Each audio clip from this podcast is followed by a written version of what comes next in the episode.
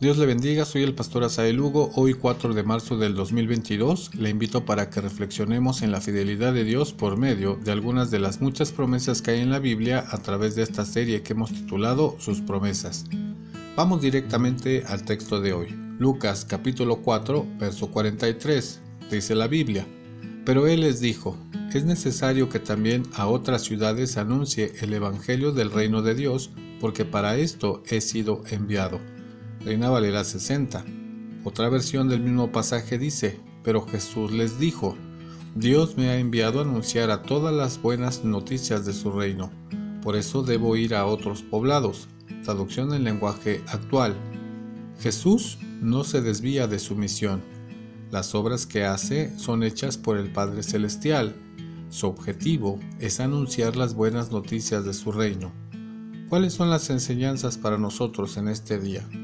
Todos tenemos el privilegio de comunicar el Evangelio. Nuestra forma de vivir es el testimonio que da a conocer la decisión que hemos tomado de vivir para Cristo. Compartir el Evangelio es hablar de lo que Jesús ha hecho en nuestra vida. Hablar de la transición de una vida que obedece al Señor es una bendición. Nuestra forma de conducirnos y vivir determina a quién seguimos. Jesús cumple con su misión y podemos responder ante su llamado. Mañana, dediquemos un tiempo para seguir meditando en su palabra y conociendo sus promesas. Dios te bendiga.